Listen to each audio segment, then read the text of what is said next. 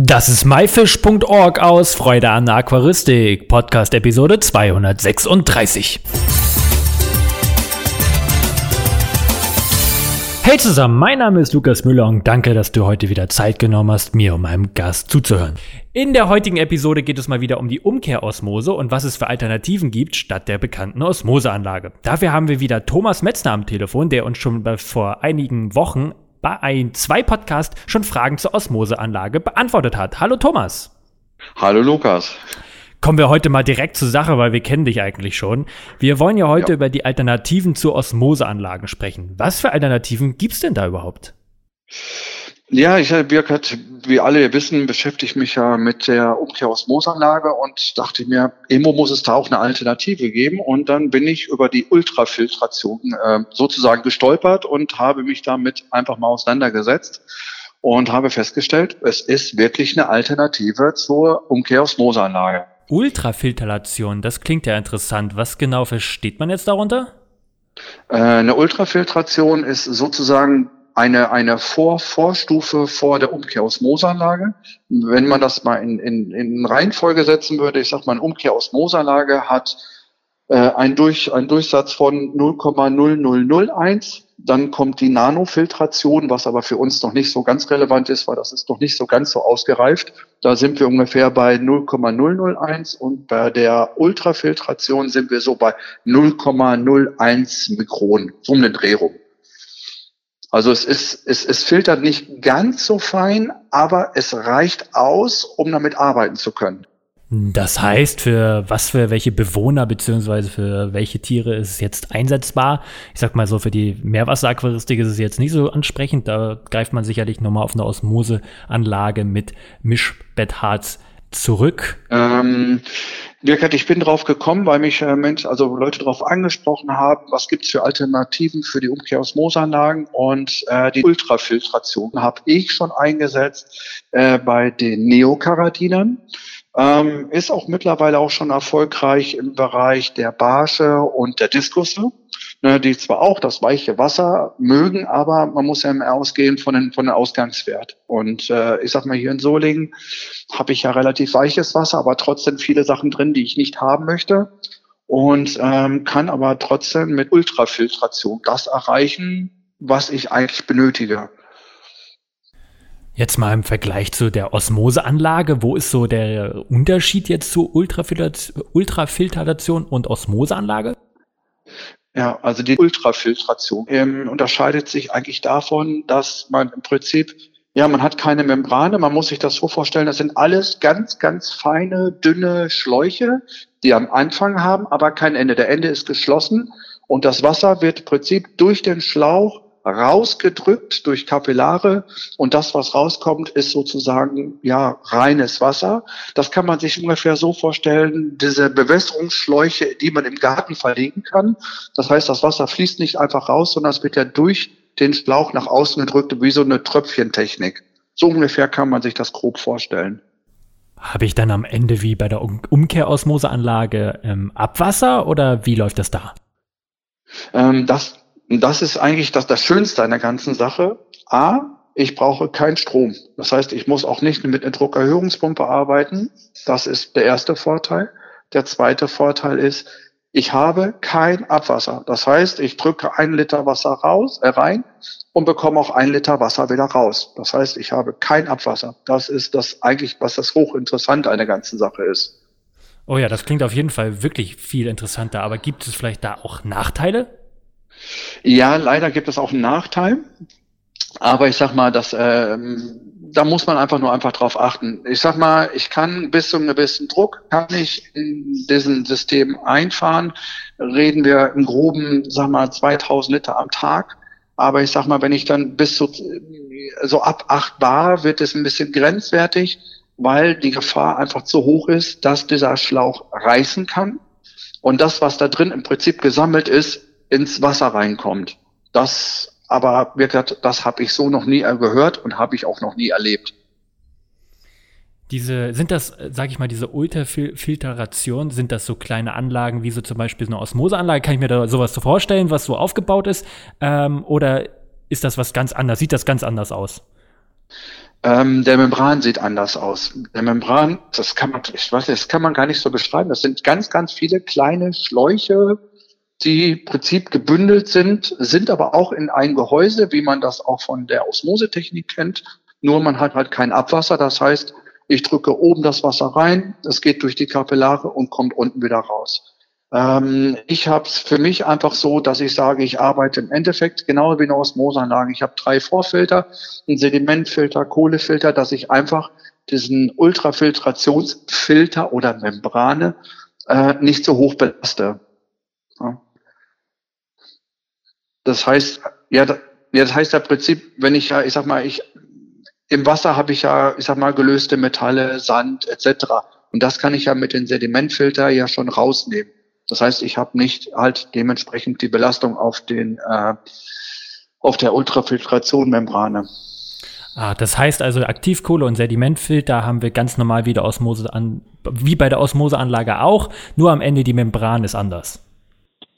Richtig, also wenn man, also ich sag mal, wenn man sich meine Anlage anguckt, man guckt im ersten Blick drauf, denkt man, ach, das ist eine Umkehrosmosanlage, bis man auf einmal feststellt, ich habe keinen Abwasserschlauch. Das heißt, die beiden Schläuche sind miteinander verbunden und ist einfach ja zur Reinwasserherstellung.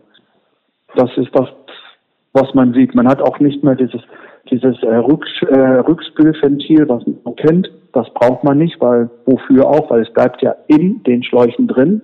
Da kann ich nichts rausspülen.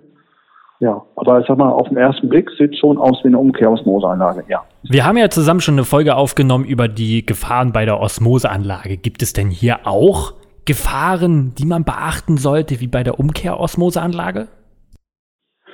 Ja, Gefahren, wie ich es eben schon angesprochen habe, wenn einfach der Druck zu hoch ist und so ein Schlauch einfach reißen kann, das ist eine Gefahr. Ähm, sonst nein, weil wie gesagt, die ähm, Ultrafiltration, ähm, es behält alles, was ich an ähm, ja, an Giftstoffen filter oder rausgefiltert habe, bleibt in diesem Membran drin. Das wäre das, was ich, der, oder was der Unterschied ist. Ja, man denkt ja, ja, wann habe ich denn das Ganze verbraucht? Wann, wann muss ich diesen Filter tauschen? Ja, also wichtig ist, es kommt nichts raus. Es kommt definitiv nichts raus. Das, wo ich dran erkenne, dass der Durchfluss nicht mehr so hoch ist. Daran erkenne ich, ah, diese Schläuche, die ja drin sind und die Kapillaren sind immer mal so dicht, dass da nicht mehr genug Wasser durchkommt. Und dann sage ich, okay, ich, ich äh, wechsle den Filter aus und dann ist es auch gut. Ja, das ist ja schon mal ein Riesenvorteil. Ähm, wo ist denn hier der Kostenpunkt im Gegensatz zu einer Umkehrosmoseanlage? Ist es hier günstiger, sich sowas anzuschaffen, teurer? Ähm, wie sieht's in dem Bereich so aus? Ähm, ja, die, die, die ähm, Ultra-Filtrationsmembrane ähm, ich sag mal, die liegen im Schnitt so um die 20, 25 Euro. Gute muss man dabei sagen. Es gibt dann auch minderwertige Qualität, aber ich sag mal, gute liegen so in dem Preis. Den wechsle ich, sag mal, im halben Jahr oder in einem Jahr. Kommt immer darauf an, dass ich den Ausgangswasser habe. Und die Vorfilter, wie man halt von den Umkehrosmoseanlagen kennt, wechselt man regulär, ich sag mal, im halben Jahr oder ein Dreivierteljahr. Und das war's dann eigentlich schon. Das klingt auf jeden Fall mal ziemlich interessant. Ich habe damit selber ja noch überhaupt keine Erfahrung gemacht, aber du hast auf jeden Fall mein Interesse geweckt, das mal irgendwie mal ein bisschen näher zu erforschen. Wo bekomme ich denn so eine Anlage überhaupt her? Ja, mittlerweile auch in meinem Shop. Also sprich unter osmounity.de äh, führe ich so eine Anlage erstmal im Kleinen, aber die erfüllt ihre Funktion. Die Nachfrage ist da, sehr gut sogar als halt wirklich eine Alternative ist. Na, man darf ja auch nicht vergessen, ich meine, die Frage, die wir uns ja noch nicht gestellt haben, war ja, was filtert das denn eigentlich alles raus, wenn doch dieser Durchfluss etwas höher ist wie eine Umkehrosmoseanlage? Ich meine, das, was es definitiv rausbekommt, sind Schwermetalle, sind Hormone, Arzneistoffe, Chlor, Asbest, Kalkpartikel, aber ich muss sagen wirklich Partikel, nicht so wie eine Osmoseanlage, wo es dann kalkfrei ist. Ähm, Viren sind raus, Bakterien sind raus, Algen, Ozone, Pestizide, es ist alles raus. Das, was es nicht filtert, und das ist, das ist das, wo man darauf achten muss, was man im Endeffekt dahinter mitmachen möchte, ist, dass die Gesamthärte, die Carbonathärte und der pH-Wert, das bleibt relativ unberührt. Das heißt, sprich, die Mineralien und Salze bleiben erhalten. Das muss man schon dabei sagen. Das heißt, wenn ich im Bereich gehe, ich sag mal Barsche oder Diskusse, kann ich durchaus diese Anlage zum Einsatz bringen. Ja. Das ist ja cool. Dann hätte ich noch mal so eine Frage. Wir haben ja auch schon mal über Umkehrosmoseanlage gesprochen, dass man das Wasser trinken kann. Sieht es denn hier auch so aus, dass man das gut als Trinkwasser verwenden kann oder sollte man dann doch auf eine Umkehrosmoseanlage zurückgreifen? Nein, man kann es wirklich ähm, als Trinkwasser nutzen. Ich sag mal, in äh, Krisengebieten, dadurch ist sie eigentlich entstanden, wird sie genutzt, einfach zur Wasserherstellung, weil einfach das Abwasser nicht entsteht. Ja, und ich meine, in, in, ich sag mal, in dritte Weltländern etc. ist Wasser ne, ein hohes Gut und es ist halt begrenzt. Und dadurch ist diese, also ja, fast eigentlich diese, diese Ultrafiltration eigentlich mehr oder weniger entstanden. Halt, ich kann vieles filtern und habe keinen Wasserverlust. Ja, das ist ja auf jeden Fall in Krisengebieten ähm, ein riesen, riesen Vorteil. Dadurch haben sie ja wirklich überhaupt ja. keinen Verlust. Aber auch für zu Hause, sag ich mal so, ist es ja wesentlich besser, als die ganze Zeit immer mit Abwasser zu kämpfen. Thomas, ja. wenn noch Zuhörer weitere Fragen haben, wie können sie mit dir in Kontakt treten? Gerade über die Homepage, über osmaunity.de ähm, ist auch eine Telefonnummer, bin ich auch über E-Mail oder über Live-Chat zu erreichen. Äh, mittlerweile habe ich auch über Facebook äh, eine Osmo Unity Seite, wo ich erreichbar bin. Also da ist eigentlich alles machbar. Ich muss immer nur dabei sagen, immer bitte erst ab 17 Uhr, weil ich mache das Ganze noch nebenberuflich und im Hauptberuf gehe ich ungern ans Telefon. Aber ich sag mal, ich bin wirklich von 17 Uhr bis 20 Uhr und wenn wirklich Not am Mann ist, bin ich auch bis 21 Uhr erreichbar. Das ist alles möglich. Und das nenne ich Einsatz. Die ganzen Links und so weiter sind auf jeden Fall in der Beschreibung des Podcasts verlinkt. Hast du noch einen Tipp für unsere Zuhörer, du, den du auf den Weg geben möchtest? Ähm, ja, ein Tipp weiß ich gar nicht mal, aber man sollte schon wirklich darauf achten, was man sich kauft. Es gibt wirklich Osmoseanlagen, es gibt also Umkehrosmoseanlagen, genauso wie die Nanofiltration, wird auch für wenig Geld angeboten. Ich will nicht sagen, es ist schlecht, aber man muss sich einfach mal bewusst sein, dass natürlich dementsprechend andere Materialien verwendet werden, weil es sich für den Hersteller nicht rechnen würde.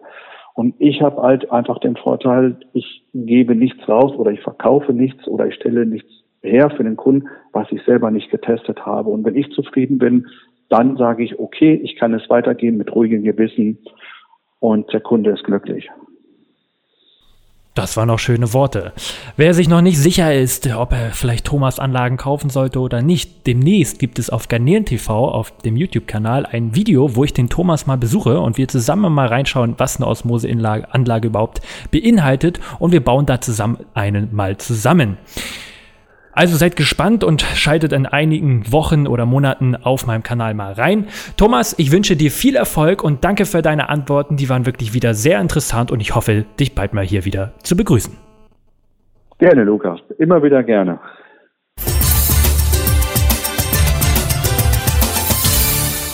Das war myfish.org aus Freude an Aquaristik. Danke, dass du wieder Zeit genommen hast, dir diesen anzuhören.